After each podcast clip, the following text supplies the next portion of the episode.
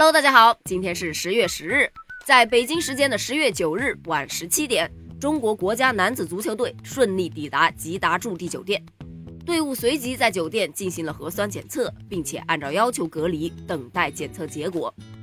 在北京时间十月十三日凌晨一点，中国男足将迎来对阵沙特的世预赛亚洲区 B 组第四轮的比赛。此前呢，前沙特希拉尔俱乐部主席、沙特的亲王纳瓦夫本萨阿德，他针对本场比赛呢表示称，对阵日本是一场重要的胜利，真主保佑，沙特将在对阵中国的时候延续胜利。沙特国家队已经习惯了进军世界杯，这个能带来一种自豪感。看来沙特是非常的看好自己，而反观国足这边，我是万万没想到，最看好我们的居然是日本。在十二强赛第三轮中，中国队是三比二险胜了越南。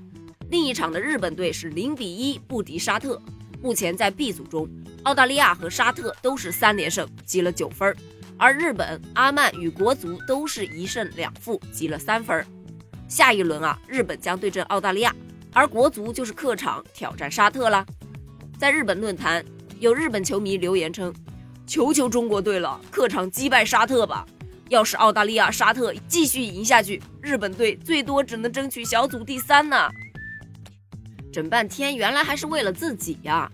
但是呢，咱们跟日本的境况其实是一样的，我们也很想击败沙特呀。但是中肯的说，胜算确实不是特别大，但也不是完全没有，毕竟运气还是会占一部分的嘛。另外呢，因为本场比赛沙特是主场，他们允许观众进场观看。根据沙特媒体的报道称，本场比赛门票是十分的抢手，开售仅三个小时就售出了三万多张，堪称此次十二强赛目前为止的第一魔鬼主场啊！你想想，客场比赛，国足耳朵里听到的都是对手的欢呼声，这心理压力不可谓不大呀。所以呢，国足必须要充分做好迎接困难的心理准备，包括在比赛中还有可能出现的像争议判罚等情况。所以啊，国足必须要把注意力、精神力全部都集中在赛场上，不管成不成，拼就完了呗。万一有惊喜呢，对吧？